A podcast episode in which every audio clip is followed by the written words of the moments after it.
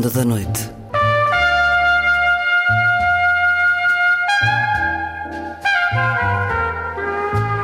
Com Luís Caetano.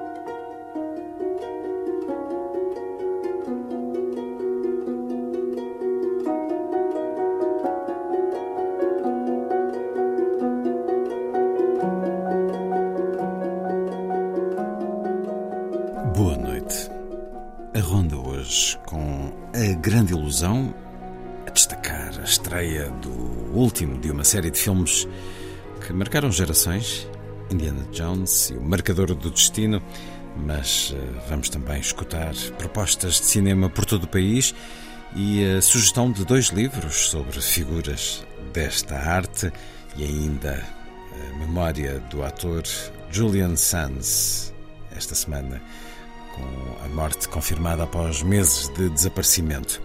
Também às quartas-feiras, nas emissões da Ronda, o Lilliput de Sandy Gageiro traz-nos O Grande Gatsby de Scott Fitzgerald, em novela gráfica, Na Vida Breve. A poesia de Alberto Pimenta, para escutar na voz do autor. E na segunda parte do programa, a conclusão da conversa com Jacinta Maria Matos sobre George Orwell, 120 anos do nascimento, decorridos no último domingo. Uma conversa com alguém profundamente conhecedora da obra do escritor e da vida do homem. Aqui falaremos sobre essa determinação antifascista de Orwell, a vida aventurosa e a obra literária que venceu o tempo. Vai ser assim a ronda.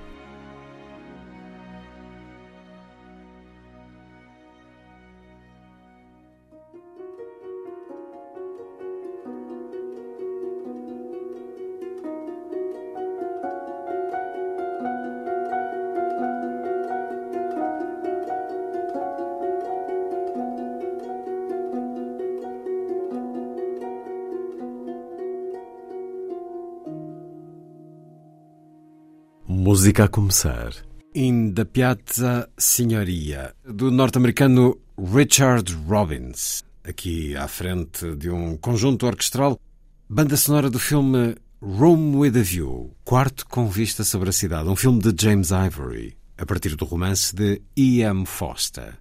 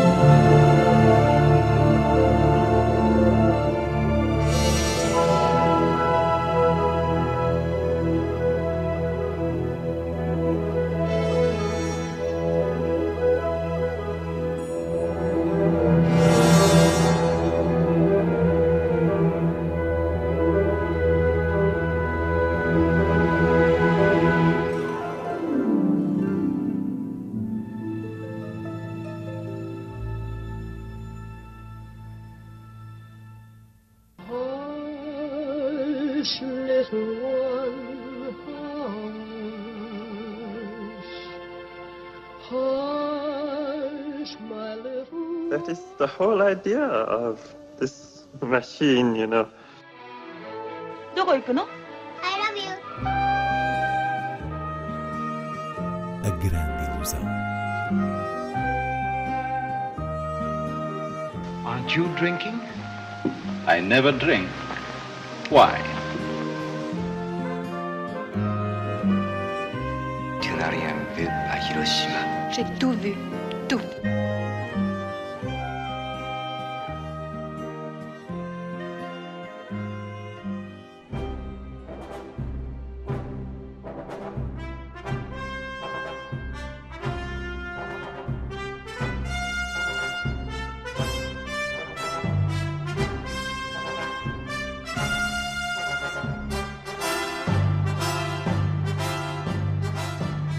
Nesta última grande ilusão da temporada, antes da pausa estival, o destaque Inês Lourenço vai para Indiana Jones e o Marcador do Destino, de James Mangold. E não poderia ser uma grande ilusão mais simbólica com a chegada às salas do quinto Indiana Jones, que para Harrison Ford será mesmo o último filme desta série, 42 anos depois dos Salteadores da Arca Perdida. Esse foi o título que iniciou um fenómeno afetivo em relação à personagem de Indy, o arqueólogo e caçador de tesouros, desde logo porque recuperou algo dos filmes de aventuras que remetiam para uma certa referência clássica das velhas séries de domingo, dos heróis do cinema de Michael Curtis, Raoul Walsh ou mesmo as produções série B com que tanto Steven Spielberg como o criador da personagem George Lucas cresceram.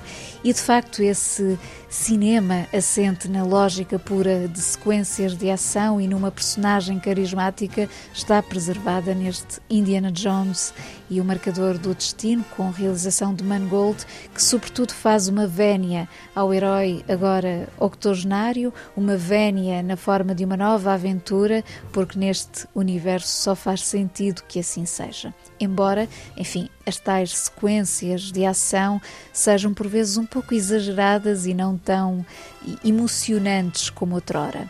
Sem revelar demasiado, basta dizer que estamos em 1969 e tudo anda à volta de um artefacto com o poder de alterar o curso da história. É de notar que a dinâmica do filme passa muito por uma nova companheira de aventuras, interpretada por Phoebe Waller-Bridge, e pela questão do estatuto de Indiana Jones enquanto quase relíquia ele próprio, uma relíquia que se recusa a ficar arrumada na estante. Ainda sobre isto da idade, o filme tem uma longa sequência inicial que usa a tecnologia de rejuvenescimento para o rosto de Harrison Ford, numa situação do passado, num comboio cheio de nazis, e essa escolha de usar uma técnica em vez de um ator jovem parecido acho que tem tudo a ver com a importância de preservar o ADN da personagem. Só Harrison Ford contém na pele, mesmo que com efeitos visuais, a história humana de Indiana Jones nas suas muitas aventuras. E aqui está ele para uma despedida sem rasgo nem pompa, mas cumpridora e com um aceno minimamente nostálgico à mitologia, claro, com a banda sonora de John Williams, que faz parte dessa mitologia.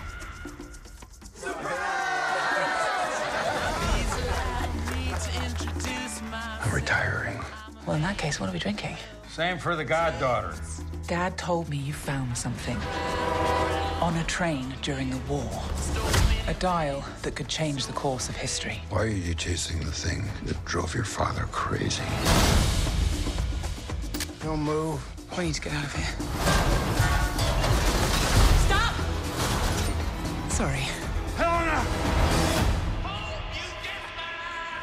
Dr. Jones, get him.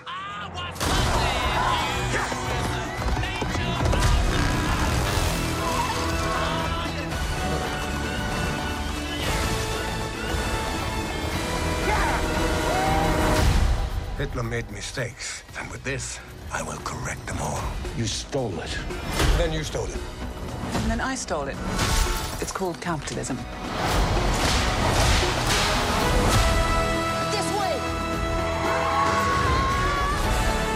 Fasten your seatbelts. There might be some turbulence. You've taken your chances, made your mistakes. And now a final triumph.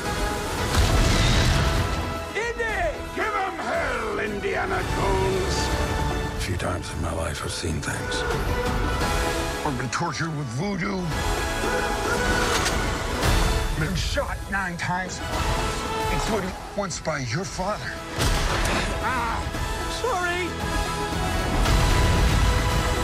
But I've been looking for this all my life.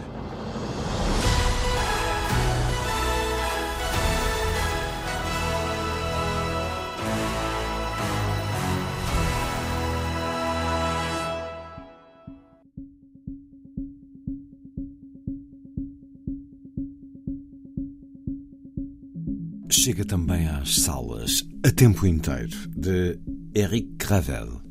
Um filme ultra estressante, um bom thriller que versa sobre o mundo do trabalho, seguindo a rotina de uma mãe solteira que vive nos subúrbios, tem o emprego em Paris, é camareira-chefe no Hotel 5 Estrelas e numa semana crucial os seus horários rigorosos serão afetados por uma greve na rede de transportes que torna particularmente difícil a gestão da vida familiar e laboral.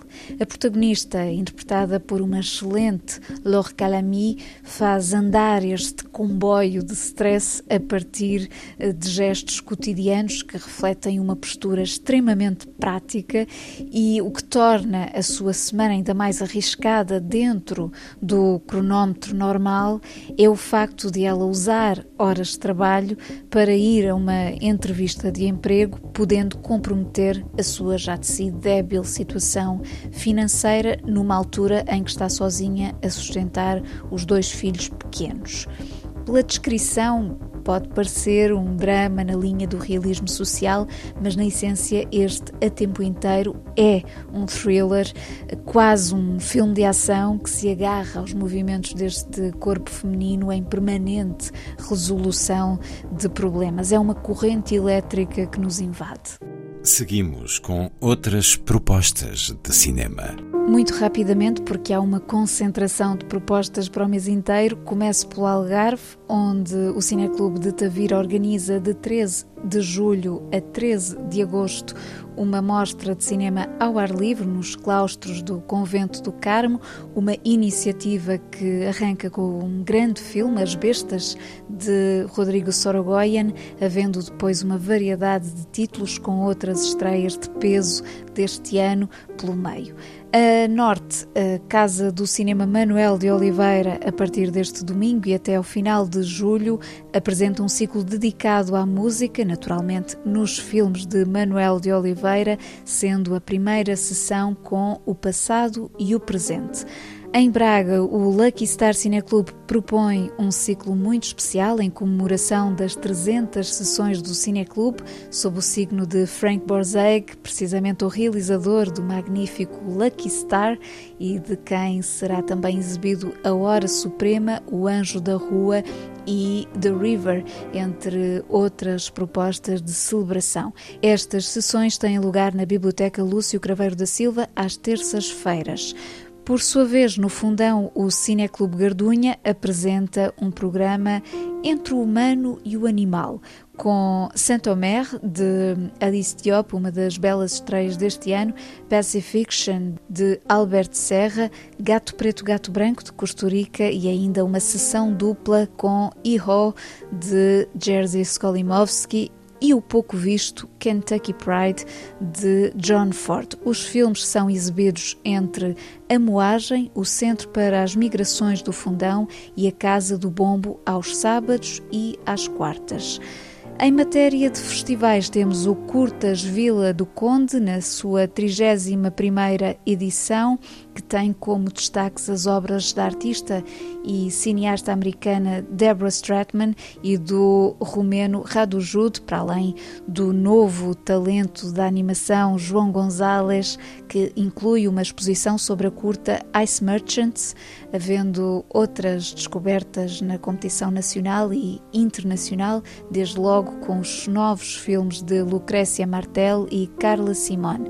O Curtas decorre de 8 a 16 de julho no Teatro Municipal de Vila do Conde. Finalmente, na Cinemateca em Lisboa, o programa de julho apresenta um ciclo comemorativo dos 50 anos da Escola Superior de Teatro e Cinema, com obras fulcrais do cinema português, como Os Verdes Anos, Uma Abelha na Chuva, Traz os Montes, mas também filmes incluídos nas aulas dos professores realizadores dessas obras, para além uh, dos filmes realizados pelos alunos. É um ciclo imenso. Ainda na Cinemateca há uma pequena homenagem a Harry Belafonte, falecido em abril. É possível revisitar filmes como Carmen Jones, O Mundo, a Carne e o Demónio ou Black Landsman, e perto do início da Jornada Mundial da Juventude há uma mão cheia de filmes do gosto do Papa Francisco, bastante recomendáveis.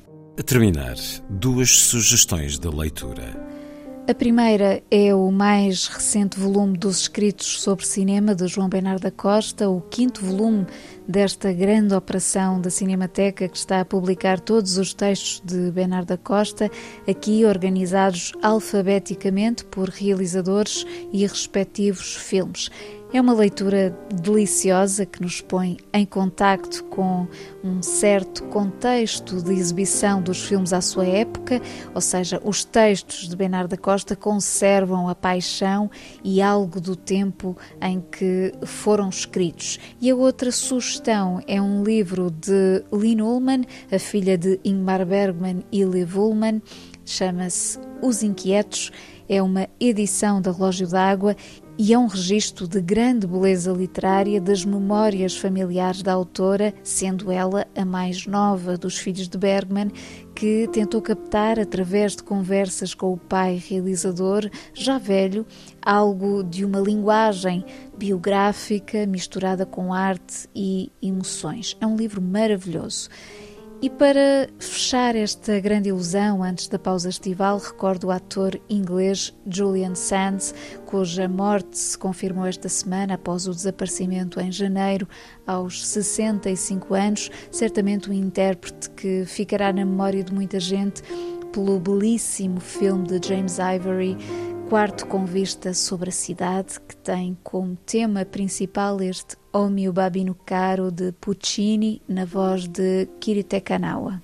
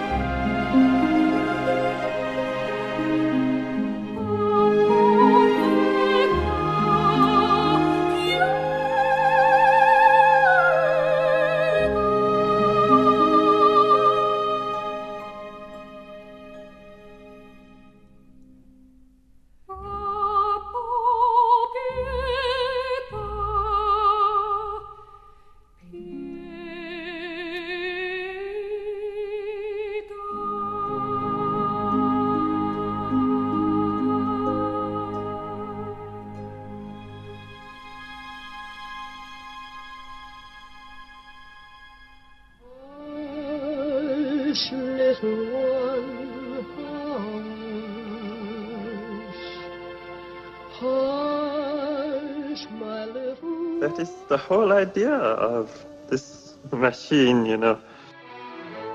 どこ行くの I love you. A grande ilusão.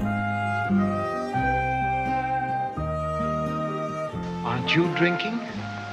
I never drink. Why? Tu n'as rien vu à Hiroshima. J'ai tout vu. Tout.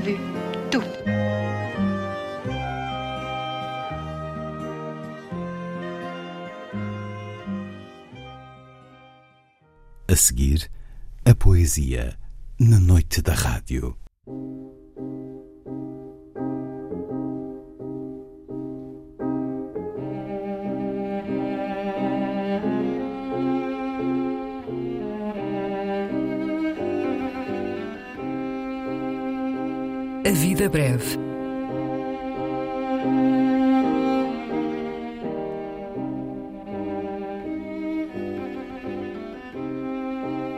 Poesia por quem a escreve.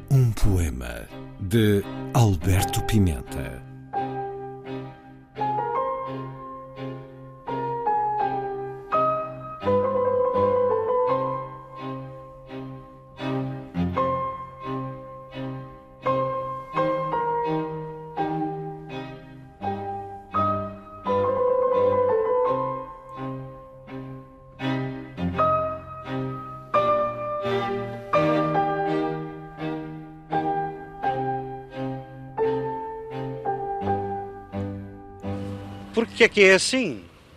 Disse eu. Porque sempre foi assim, disse ele. Porque é que sempre foi assim? Disse eu. Porque não pode ser de outra maneira, disse ele. Porque é que não pode ser de outra maneira, disse eu. Porque sempre foi assim, disse ele.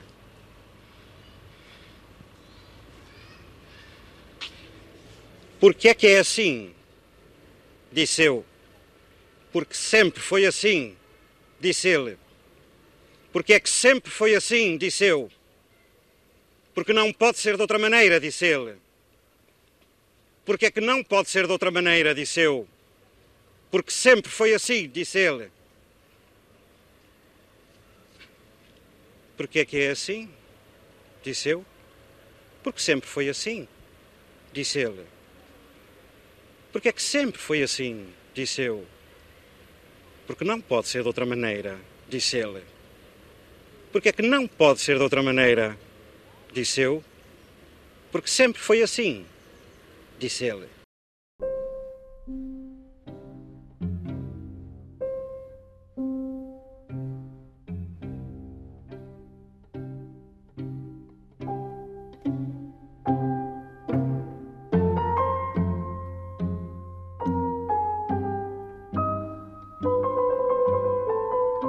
A vida breve. Um programa de Luís Caetano.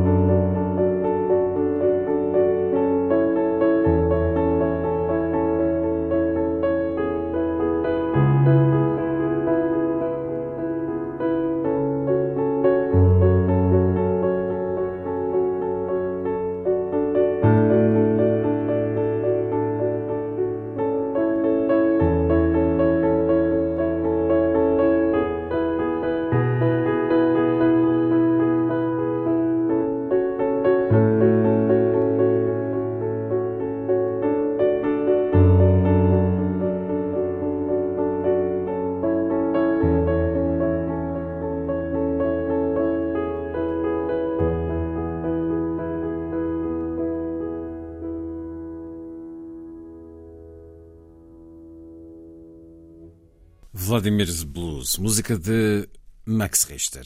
A seguir, a proposta desta semana no Lilliput de Sandy Gageiro. Depois, a segunda parte da conversa com Jacinta Maria Matos sobre George Orwell nos 120 anos do nascimento. Diz Lilliput. Lilliput, Lilliput. Lilliput.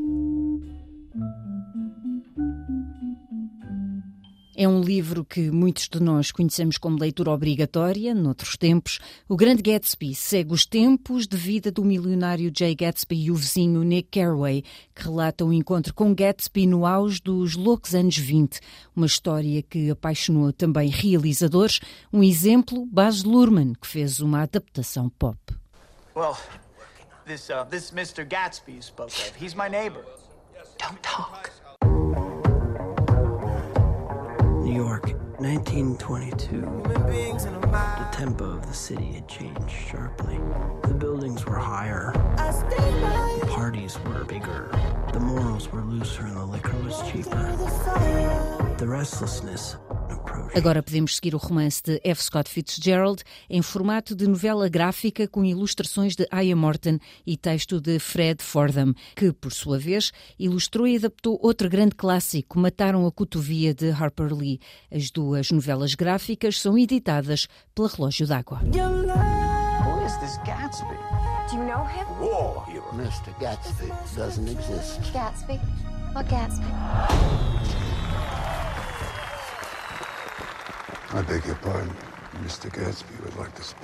Grande literatura que influenciou o cinema e se faz agora também novela gráfica. E muitas têm sido as adaptações das obras de George Orwell, 1984, e A Quinta dos Animais ou O Triunfo dos Porcos. Neste género, nos últimos anos, regresso à conversa com Jacinta Maria Matos a propósito dos 120 anos decorridos sobre o nascimento de Eric Blair ou George Orwell, no último domingo. Vida lamentavelmente curta de George Orwell, que também arriscou muito, arriscou tanto. Para além de ter uma saúde frágil desde sempre, de fumar aparentemente bastante, entregava-se assim às guerras, porque depois da experiência na Guerra Civil de Espanha, ele quis alistar-se na Segunda Guerra Mundial. Seis dias depois do início da Segunda Guerra Mundial, ele vai a um centro de alistamento, quer participar, mas é rejeitado por razões de saúde, insistirá várias vezes e acaba por integrar uma força de proteção civil doméstica, Home Guard. Ao mesmo tempo, creio, ou pouco depois, começa a trabalhar na rádio, no Serviço Internacional da BBC, integrando o serviço para o leste, principalmente as emissões para a Índia, em programas noticiosos, mas também de índole literária e cultural. Não será pacífico o percurso, a experiência de George Orwell na BBC, apesar de ser tão comum recordarmos dessa fotografia em que ele está com o, o típico microfone da rádio uh, em frente, e sabemos por, até por isso que ele foi um homem da rádio, mas não foi nada pacífica. A experiência dele na BBC. Enfim. Não, não foi, não foi, não foi das experiências mais satisfatórias, não, porque é evidente que, ah, enfim, numa, no ambiente de guerra, a BBC tinha, tinha alguma censura, não é? Uh, e o Orwell não, não, não coexistia muito bem com censuras, com censuras à, à, liberdade de expressão em geral e à, e, à, e à, sua capacidade de intervir muito em particular. Portanto, uh, teve sempre uma, umas relações muito complicadas dentro da, dentro da BBC uh, e exigiu, quer dizer, sempre que respeitassem a sua, a sua, a sua independência. Aliás, quando, quando o colocaram no serviço internacional, que era sobretudo dirigido à Índia e à Birmânia, o que ele disse foi: Eu não abdico das minhas posições uh, anticolonialistas, porque de alguma forma também, uh, quer dizer, vai ser o descrédito. Eu escrevi um romance anticolonial, portanto tenho que manter essa, essa posição. Portanto, ele, ele, digamos que criou, como agora se diz, umas linhas vermelhas muito claras das quais ele não, não, não ultrapassaria. Uh, e realmente houve sempre um mal-estar de parte a parte entre ele e a, e a, e a BBC. A BBC que agora finalmente colocou, não é, numa estátua do, do Orwell à entrada que devia, que devia, devia ter estado no hall de, devia ter ficado no hall de entrada, mas o diretor na, nessa altura da BBC disse que não, que o Orwell era demasiado esquerdista e portanto puseram cá fora à entrada em vez de ser lá dentro no hall. Eu acho que é uma ironia que o Orwell devia ter adorado. Ficar à entrada parece que está a vigiar toda a gente que entra na, na, na, na BBC neste momento. A BBC sempre com as suas idiosincrasias ao longo da ah, história sim, também. Sim. O Orwell é uma figura que, claro. evidentemente, vale a pena roubar, não é? Por todos os lados, incluindo pela BBC. Portanto, a BBC também quer, uh, evidentemente, mostrar que o Orwell esteve lá e que foi, e foi colaborador. Mas não uh, assim tanto. não assim tanto. Ora, entramos num momento em que se aproxima o final da vida de George Orwell e é o momento em que ele escreve e publica os seus dois livros mais populares, praticamente os últimos que escreve, Animal Farm, uh, escrito com fulgor ideológico, mas também com um sorriso. Lá é um certo da sua biografia intelectual de um guerrilheiro indesejado. Orwell iniciou a escrita da Quinta dos Animais logo que deixou a BBC e assumiu funções na revista Tribune, completando a obra no curto espaço de tempo de quatro meses, entre novembro de 43 e fevereiro de 44, tendo em conta a sua prolífica produção jornalística da altura, a que se juntavam as responsabilidades do cargo de editor literário. O novo romance parece ter-lhe saído rápida e fluentemente, sem o habitual longo e penoso processo de gestação que presidiu à escrita de muitos outros. Uma das razões para o facto é-nos apresentada no prefácio da versão ucraniana de A Quinta dos Animais. Quando regressei de Espanha, tive a ideia de desmascarar o mito soviético através de uma história que pudesse ser facilmente compreendida por toda a gente e fosse de fácil tradução para outras línguas. Contudo, os pormenores da história só me ocorreram algum tempo depois. Um dia Vivia eu numa pequena aldeia, vi um miúdo com cerca de 10 anos a conduzir uma carroça puxada por um cavalo numa vereda estreita e a chicotear o animal cada vez que este se tentava virar. Apercebi-me de repente que se os animais tivessem consciência da sua força, nós deixaríamos de ter poder sobre eles e que os homens exploram os animais da mesma forma que os ricos exploram o proletariado. Comecei a analisar as teorias de Marx, centrando-me no ponto de vista dos animais. Partindo desta ideia inicial, não foi difícil desenvolver o resto da história. Só a escrevi em 1943 porque estive sempre ocupado com outras tarefas que não me deixavam tempo livre e acabei por incluir alguns acontecimentos, como a Conferência de Tiarão, que ocorreram enquanto a escrevia. Deste modo, Tive na cabeça os contornos gerais da história durante cerca de seis anos antes de efetivamente a passar ao papel. Fala agora Jacinta Maria Matos. Segundo o autor, a ideia era antiga e a história germinara longamente, dando-lhe tempo, portanto, para amadurecer e lhe desenhar as linhas gerais antes de se dedicar a ela em mais pormenor. Além de explicar a rapidez da execução, este passo fornece outras pistas importantes sobre a gênese e a natureza do texto. Primeiro, torna claro o propósito político que o impulsionou na sequência da sua experiência em Espanha. A desmistificação da URSS como utopia de esquerda. Propósito esse que Orwell pretendia levar a um público tão alargado quanto possível. A Quinta dos Animais é inquestionavelmente um clássico da literatura da segunda metade do século XX, obra de sucesso imediato, exigindo reedições constantes nos meses seguintes à publicação, foi tão badalada que até a futura Isabel II mandou comprar uma cópia para se inteirar das causas de tanta fama. Mais eh, um detalhe apetitoso sobre o momento em que Animal Farm, Triunfo dos Porcos, como muitos de nós lemos há mais anos, ou A Quinta dos Animais, em traduções do título mais recentes, é um livro que chega a várias idades. Tem várias camadas, como aliás vários livros de Jorge, várias camadas, várias experiências de leitura e a, eh, a Jacinta Maria Matos descreve-nos nesta biografia o seu sentir de leitora em diferentes momentos da vida em que leu já não me recordo se Animal Farm, se 1984. Não, foi Animal Farm, Animal foi porque, Farm. Eh, como no seu caso, eu também, também li na adolescência. Aliás, era leitura, era leitura obrigatória na, na, nas aulas de inglês. Hum. Do ano. Mas claro, num mundo ainda uh, pré-1974, não é? que eu sou mais velha que, que, que, que o Luís. Portanto, uh, era, era muito a, a versão que, que, que, se passava sobre o Animal Farm, era muito a versão da Guerra Fria, não é? Isto é uma crítica absolutamente brilhante, feroz, mas, mas absolutamente certeira. Guerra Fria, que é um termo cunhado por ele. Um termo cunhado pelo Orwell à, à Revolução Soviética. E, e, o, que é, o, o que é extraordinário, e é claro que um adolescente não compreenderá isso, ou não compreendia também na altura, porque lemos Animal Farm ainda antes até do fim da União Soviética, da queda do Muro de Berlim, ele soube ver melhor e muito antes que a maior parte dos outros.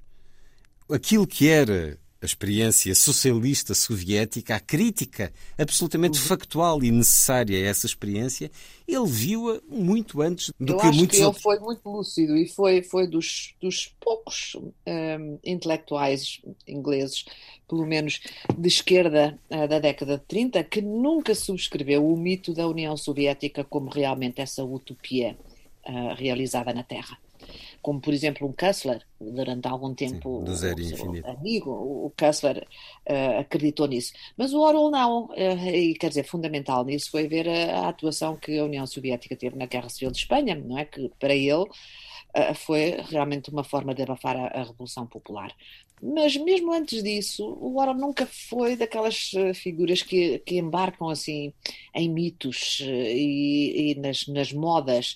E, portanto, ele teve sempre muita reserva e, e, neste momento, neste preciso momento, é isso que eu acho que muitas pessoas não entendem bem. Para ele, essa mitificação da União Soviética como o paraíso na Terra era absolutamente contraproducente. Para ele, eh, era quem lutava por um socialismo democrático devia começar por precisamente desfazer esse, esse mito. Portanto, ele faz uma crítica, mas é um do ponto de vista de esquerda porque, segundo como ele diz, não há nada mais nefasto para, para a esquerda e para um socialismo democrático haver esta, esta celebração e esta mitificação da, do stalinismo como o paraíso na Terra. Portanto, foi, foi de, de 40 e, e poucos para diante, foi sempre a sua grande missão, foi que, que, ele, que ele se colocou Uh, foi de lutar precisamente contra esta mitificação e a glorificação da, da, União Soviética. E nisso, como disse, eu acho que ele foi muito lúcido e foi um dos primeiros a alertar precisamente para esses uh, perigos perversos da, do, do stalinismo. Uh, mas de um ponto de vista de esquerda, porque para ele isso iria dificultar a construção de um socialismo democrático. Isso alienava grande parte da população que poderia muito bem e deveria ser uh, uh, convocada, digamos, para, para pensar e aceitar um socialismo democrático. Ao mesmo tempo que expõe o comunismo, ele ambiciona esse socialismo democrático. Ora, a politização da Animal Farm, tal como 1984, acaba por interferir eh, na publicação. É célebre e acompanha-me muitas vezes porque o tenho estampado num saco de pano a resposta a célebre a resposta de T.S. Eliot, enquanto editor da Faber Faber, a recusar Animal Farm. Dear Orwell é uma, é uma carta fabulosa e provavelmente um arrependimento, uma lição para os editores. Carta de 13 de julho de 1944, a recusar, a dizer ah, desculpa, mas eh, enfim, uh, os departamentos não, não ficaram lá muito agradados. Bom, o livro acaba por ser publicado, obviamente, e garante até desafogo financeiro com o sucesso e a popularidade conseguida. É também um tempo na vida de George Orwell em que adopta um bebê, mas é também, pouco depois, o tempo da morte prematura da mulher, uma morte inesperada, mas tal como é, ele, eles tinham muita coisa em comum. Para ele, foi. Eles tinham muita coisa em comum e provavelmente uma delas era o o anti-hipocondria. Uh, e uma maneira de ser muito inglesa também é: ok, vai-me aqui, mas também não é preciso ir a correr para o é, médico. Não. Nenhum deles eh, realmente prestava qualquer atenção à sua própria saúde. Era, era é precisamente a ideia da inglesa: não, não, ninguém se queixa, vamos continuar, não, não, não se falam desse, não se falam Isso coisas. não é só os ingleses, é de facto também uma postura muito pessoal, mas os ingleses têm muito esse carry on e não sobrecarregues o serviço de saúde. Ora, estamos em 1946 e é no conjugar de todos estes acontecimentos que ele prepara a mudança para a ilha de Jura, na costa escocesa, uma das Hébridas. Está viúvo, tem uma criança adotada, tem algum desafogo financeiro, ele tem a consciência de que tem uma obra uh, que ficará, uh, que lhe sobreviverá, também tem a consciência de que pode a vida não lhe ser duradoura, e no espaço de poucos meses pede quatro mulheres em casamento. É uh, uma necessidade que tem nem será tanto de tomar conta do filho, porque esse acaba por ficar a cargo de uma irmã, mas a necessidade de companhia, essa necessidade humana. Enfim, as quatro recusam. Uma delas, mais tarde, três anos depois, já quase meses da morte dele, acaba por aceitar. E George Orwell escreve então ah, 1984, o seu livro mais uh, popular. Diz-nos Jacinta Maria Matos uh, que é um livro desafiante, com todas as questões essenciais que marcam a vida e o pensamento de George Orwell. Romance denso e complexo mas que não é para si o melhor Orwell. Então porquê, Jacita Maria Matos? Bem, uh, eu, quer dizer, é inegável que, que a obra teve um impacto cultural que é, foi absolutamente extraordinário e que ainda hoje é um texto fundamental, quer dizer, é uma das grandes distopias do, do, do século XX, não se pode de forma alguma retirar mérito uh, uh, a, essa, a essa obra. Uh, eu acho que como romance não é assim em termos simplesmente de qualidade literária não é o melhor, tem, os, tem as qualidades e defeitos de um romance de tese, que é, no fundo. Uh, e é um romance tese que pretende veicular certas, certas ideias. Portanto, acho, acho mais interessante uh, uh, o impacto que teve, não é? E, e os ecos que, que ainda hoje suscita em todo lado, do que propriamente o romance em si mesmo. O Orwell era muito modesto, eu acho que ele tinha Sim. uma noção até se calhar um bocadinho insegura e modesta demais sobre, sobre os seus talentos, porque ela achava sempre que o que escrevia era muito mau. Ela, aliás, eh, ficou muito descontente com, com, com o 1984. Mas isso é muito humano, não... não é? É muito humano é, essa é, é insatisfação. Humano, eh, era, era mais eh, realmente um era muito autocrítico, tinha uma grande capacidade de autocrítica e de, de ver as suas limitações. Uh, e, portanto, eu acho que teria ficado completamente uh, admirado com, com esta, esta continuada fama que a obra que a obra tem, isso não tenho, não tenho a mínima dúvida, porque ele também tinha sempre a noção de que o que escrevia era muito limitado por uma moldura temporal. Ele disse isso, por exemplo, em relação à, à, homenagem à Catalunha. Quer dizer, é que não vale a pena reeditar, daqui a 20 anos ninguém quer saber disto. São, são coisas que passam. E acho que não tinha a noção de que realmente a, a obra dele continua relevante porque levanta questões tão fulcrais, tão centrais, tão, tão complicadas e complexas que uh, hoje em dia ainda, ainda se recorre a ele para, para aprendermos a pensar uh, nesse tipo de questão.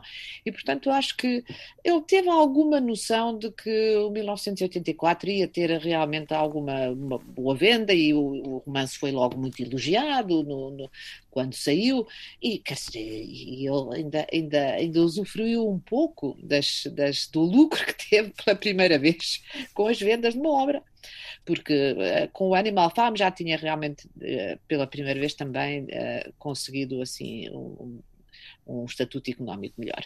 Mas depois, com, com 1984, era muito óbvio que o romance estava a vender muitíssimo bem. Portanto, o Orwell ainda assistiu a essa primeira parte da, da, da fama do romance. Aquilo a que ele não assistiu, felizmente para ele, porque coitado devia ter ficado completamente com os cabelos em pé, uh, era como a obra depois foi roubada e o sentido muito limitado uh, e foi usada, evidentemente, na Guerra Fria só única e exclusivamente como ataque à, à, União Soviética. E isso era algo que, francamente, o Orwell não queria. Ele queria que a obra tivesse um significado muito mais lato e muito mais uh, abrangente.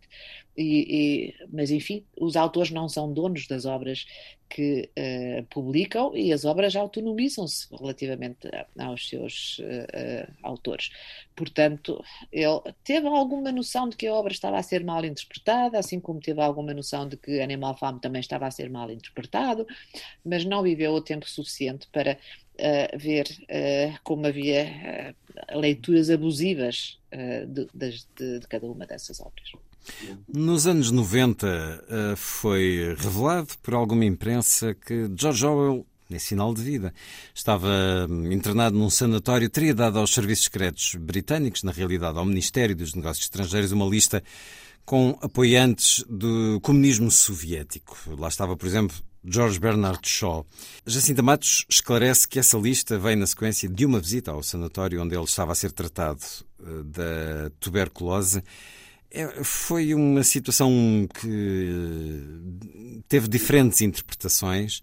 Qual é o seu olhar sobre esta lista que ele passa para o Ministério dos Negócios Estrangeiros sobre apoiantes da União Soviética? Bem, uh, uh, vamos primeiro esclarecer. Foi realmente uma, uma, uma secção uh, do Ministério dos Negócios Estrangeiros, o Information Research Department, e não os serviços secretos, como às vezes se lê por aí. Uhum. Em segundo lugar, a lista não, era uma lista de possíveis simpatizantes e foi dada a essa amiga que trabalhava nessa, nessa secção simplesmente como uma lista de figuras que não deviam ser contactadas para a propaganda uh, antissoviética, porque era nisso que o, o, Information Research Department neste momento estava a laborar. Era, evidentemente, a propaganda cultural na Guerra Fria contra a União Soviética. E, portanto, estavam a recrutar figuras de intelectuais que quisessem uh, participar nisso. Aliás, o próprio Oro foi abordado pela Cília Cano, ele disse, não, eu não trabalho à comissão e de qualquer maneira, agora estou doente, não posso. Mas não trabalhar à comissão é muito interessante, não é? Porque ele mantém sempre a sua uh, independência. E depois deu uma lista, e a lista é uma lista que ele tinha já há uns anos, uh, uma espécie de brincadeira, se quiserem, uh, com o amigo Richard Rees, a ver quais seriam os intelectuais que uh, poderiam trair o país, porque precisamente eram russófilos ou eram simpatizantes da, da, da União Soviética. E, portanto, eles tinham feito uma lista. A lista era baseada em posições públicas que essas figuras tinham assumido. É outro erro que às vezes se encontra por aí, é que o Orwell não, não foi delator nem bufo, quer dizer, não, esteve, não, não, não denunciou ninguém uh, com pormenores uh, secretos acerca das figuras, eu não conhecia diretamente a maior parte delas. Portanto, baseando-se apenas em uh, em discursos públicos, em, em, em, intervenções públicas dessas figuras. O que eu disse foi, elas não devem ser contactadas para a propaganda antissoviética, porque não, realmente não vale a pena são... perderem tempo não a convidá-las. Vale a perder tempo. Por acaso, uma dessas pessoas, mais tarde, anos mais tarde, veio-se a descobrir ser um espião de facto para a União Soviética, é, mas isso, é verdade, isso foi coincidência. É, o Peter veio-se a descobrir que o Orwell tinha razão, quer dizer, ele até por acaso era, era, era, era, era espião. Era, Bem, mas, era tão simpatizante que até espiava o facto de ter acertado também não parece que seja justificação. Portanto, eu acho que neste momento a, a, a amiga, a Cília Cano, sabia muito bem que lhe tocou num ponto muito sensível, que era essa, essa luta pela desmistificação da União Soviética, que para ela era essencial na construção do socialismo democrático. E, portanto, uh, ele reagiu, como acho eu que cada um de nós reagiria se um amigo nos viesse dizer: Olha lá, o que é que achas de contactar esta pessoa ou aquela pessoa para este efeito? É? E acho que não teve muita noção de, de, que aquilo depois iria ficar em arquivos, etc., que iria ser uh, oficial, digamos, e que, que foi mais uma confidência, se quiser, que ele, que ele, que ele fez uh, a amigos ou não. Agora, se isso vem de, do preconceito que ele já tinha contra uma série de figuras? Já, acho que sim, em alguns casos, obviamente que sim. Em 1949, George Orwell casa com uma daquelas quatro a quem tinha feito proposta anos antes, Sonia Brownell, uma jovem muito bonita, muito animada, com algumas coisas em comum com o escritor, que estava, uhum. porém, já profundamente debilitado. A intenção dele passava também por que ela cuidasse do seu legado literário já que, como disse, o filho ficaria com a irmã de George Orwell, que veio a morrer a 21 de janeiro de 1950. Leio mais um certo a terminar da sua biografia. George Orwell, biografia intelectual de um guerrilheiro indesejado de Jacinta Maria Matos. A avaliar pelo que leio diariamente na internet, o nome de Orwell continua a legitimar causas tão diversas como o direito dos norte-americanos de usarem armas e a dos eurocéticos de fugirem ao controle dos burocratas de Bruxelas, conservadores e progressistas, neoliberais e socialistas proclamam-se seus herdeiros na luta pela liberdade individual contra um Estado vigilante e intrusivo. Pacifistas e militaristas, globalistas e isolacionistas retiram citações da sua obra que lhes dão razão, mostrando como Orwell tinha já colocado e resolvido a questão em apreço a seu favor, evidentemente. Em suma, Orwell permanece como uma espécie de oráculo sempre disponível para emitir juízos de valor e opiniões abalizadas sobre todos os problemas do mundo contemporâneo. Se Orwell fosse vivo, que diria sobre é um jogo em que políticos, jornalistas e intelectuais se vêm envolvendo ao longo tempo. De que lado estaria Orwell na Guerra Fria e o que pensaria do macartismo? E qual a sua posição quanto à guerra do Vietnã, do Golfo, da Bósnia, da War on Terror, etc. Teria sido apoiante de Thatcher? Aprovaria o New Labour de Tony Blair? Teria votado a favor de quem no referendo sobre o Brexit? E o que teria a dizer sobre Donald Trump? Congratulei-me com o facto de a voz de Orwell continuar a reverberar no presente. Mas às vezes fica-nos a sensação de que não é ele quem fala. Antes passou a ser um daqueles bonecos de ventriloquista a quem todos emprestam a sua própria voz. Perdoem-me o desabafo, mas quando leio mais um título que começa por If Orwell were alive today, só me apetece puxar logo da pistola. Até que me lembro de que também eu recorro, vezes sem conta, à sua reação aos fenómenos do século XX para tentar entender os do século XXI. É inevitável. A verdade é que a permanente atualidade de Orwell é uma faca de dois gumes. Quanto mais forte a sua presença na cultura, mais fácil será tornar-se objeto de apropriação. Quanto mais perto o mito, mais longe a figura histórica e tudo o que ela produziu. Ainda tem um Google Alert com o nome de George Orwell, Jacita Maria Matos. Ai, ainda, ainda tenho e então, a tendência mas... é exatamente a mesma. mas isso não lhe dá descanso, porque deve ter não, centenas dá, não, não de alertas.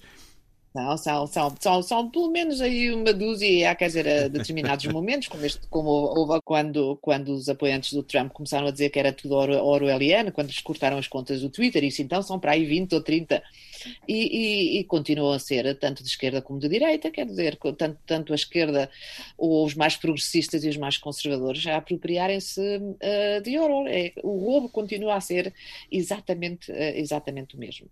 Uh, mas o Google Alert é, é muito, é muito interessante para mim, porque realmente me dá a ideia da presença que o Orwell continua a manter e, e dessas apropriações mais ou menos indevidas que continuam a ser feitas sobre, sobre a figura.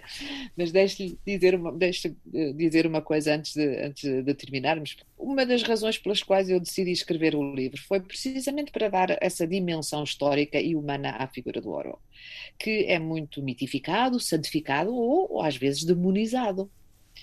E, portanto, eu, eu uh, o que pretendi foi falar um pouco do escritor e do homem, que me parece uma figura muito mais interessante do que esse profeta ou esse visionário ou, ou, essa figura que, que, que entendem como uh, realmente alguém que foi que previu aquilo que, que nós estamos a viver agora. Não, ela era um homem cheio de defeitos, com imensas qualidades e foi também isso que eu tentei transmitir no meu livro e dar essa, essa dimensão de uma figura que era realmente muito humana, que era situada historicamente, embora fosse um, um crítico e um observador tão lúcido da sua sociedade que detectou questões tão importantes que, que nós ainda hoje uh, uh, temos que lidar com elas, mas que foi trazê-lo também um bocadinho, uh, tirá-lo do pedestal e, e colocar-lhe os pés na terra também, que eu pretendi fazer. Humanizá-lo. E como não gostar dele, anti-hipocondríaco, workaholic de esquerda, livreiro radialista ah, e um grande escritor. E aqui é o temos em tantas propostas agora de diferentes traduções das obras mais uh, populares, mais enfim, mais apreciadas ao longo do tempo, mas Orwell sempre teve uh, público leitores. Também tenho aqui este Orwell para principiantes, que a Don Quixote publicou nos anos ah, 80. Antigo, é. Há sempre um. Recordo-me também nas edições 70 de falar sobre Orwell e Churchill, que nunca se encontraram, mas uh, muita coisa em comum. Há muitos ensaios traduzidos. Todos os livros são diferentes de ensaios, porque são diferentes abordagens, diferentes perspectivas, diferentes traduções. E esperemos que chegue então esse Orwell diarístico, uh, que fez parte também da sua tese de mestrado, segundo creio, com o escritor David Lodge. Terá sido também uma bela experiência. Espero que seja um trabalho que nos possa chegar às mãos eh, Obrigada, daqui a não muito tempo. Jacinta Maria Matos, que nos deu George Orwell, biografia intelectual de um guerrilheiro indesejado e ensaios com organização, prefácio e tradução suas. Duas propostas para conhecermos então o escritor, mas também esse homem, tanto de especial de facto. Jacinta Maria Matos, muito obrigado por ter estado na Antena 2.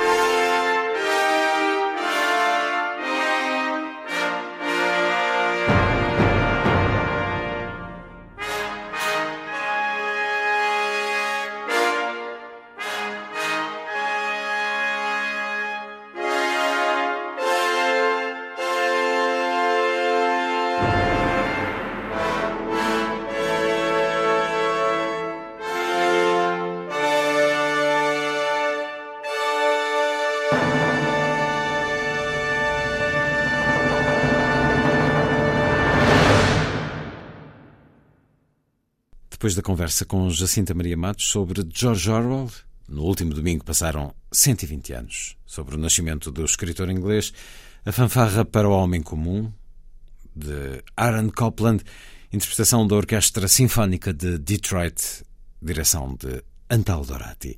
Está feita a ronda assim. Obrigado por estar com a rádio. Boa noite.